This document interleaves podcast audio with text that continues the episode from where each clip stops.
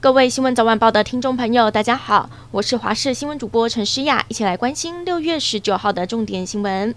首先带您来关心疫情，今天本土确诊人数稍微的下降，来到五万出头，全台各县市都在八千例以下，但是，死亡个案还是新增了一百七十二人，其中年纪最小的是一名三岁男童，有神经系统疾病，确诊之后有哮吼症状出现，在治疗过程也发现他有糖尿病酮酸中毒，属于糖尿病重症，治疗之后还是不幸过世。重症个案中，一名十七岁的男性一样也有神经系统疾病，本身没有打过疫苗。他长期卧床，因为有肺炎情形，而医师也提醒，神经系统疾病患者同属高风险族群，是优先领用口服药的对象，家属绝对不可以掉以轻心。好消息，台湾羽球天后戴资颖昨天在印尼公开赛击败中国好手陈雨菲后闯进决赛，和二十二岁新科亚锦赛金牌王芷怡来交手。今天戴资颖虽然首局以二十一比二十三让出，但是第二局回稳，以二十一比六、二十一比十五连拿两局逆转获胜，拿下了个人生涯第三座印尼公开赛冠军，同时也是他明天二十八岁生日最好的生日礼物。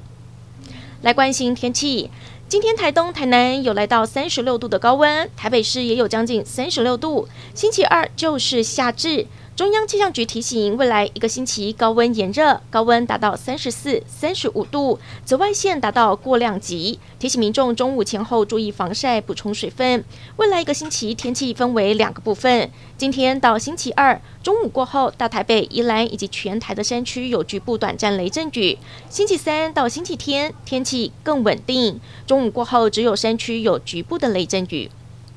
党政消息，民进党选对会昨天拍板征召新竹市长林志坚参选桃园市长，新竹市由现任副市长沈慧虹披挂上阵，基隆则由立委蔡世应出征。基隆市长林右昌认为蔡世应是不二人选，也是延续市政建设的最适当人选。而身兼民进党主席的总统蔡英文昨天晚间在林志坚脸书留言打气，绿营桃园市议员今天齐聚一堂力挺林志坚。持续来关心打破拔庄传闻，国民党台北市议员陈永德日前带十五位里长和预计代表民众党参选的台北市副市长黄珊珊参选。面对黄珊珊拔庄传言不断，国民党台北市长参选人蒋万安星期天就前往信义区锦联里的报税活动，陈永德现身力挺，强调唯一支持蒋万安打破被拔庄的传言。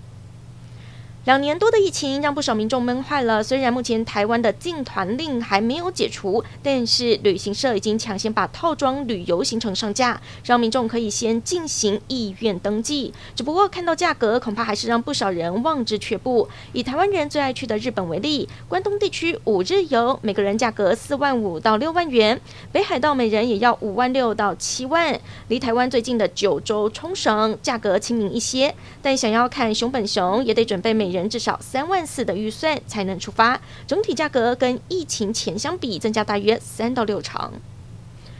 停在彰化市区路边的车子停的是白线，看起来似乎没有挡到车流，但是一排全部都被开单了，车主觉得很疑惑。还有人说自己停了好几年都没有问题，不知道为什么违规。警方回应，这些车辆被开单的原因是因为他们全部都是斜停，因为按照交通规则，停车得依道路顺行方向停。这些车虽然没有逆向停车，但是斜停也算违规，依法可以开罚最高一千两百块钱。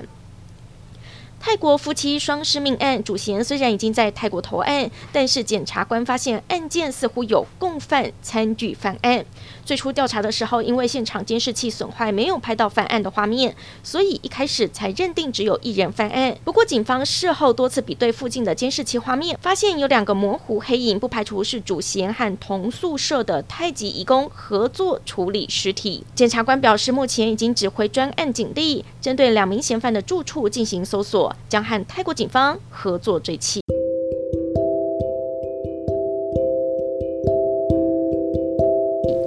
感谢您收听以上的焦点新闻，我们再会。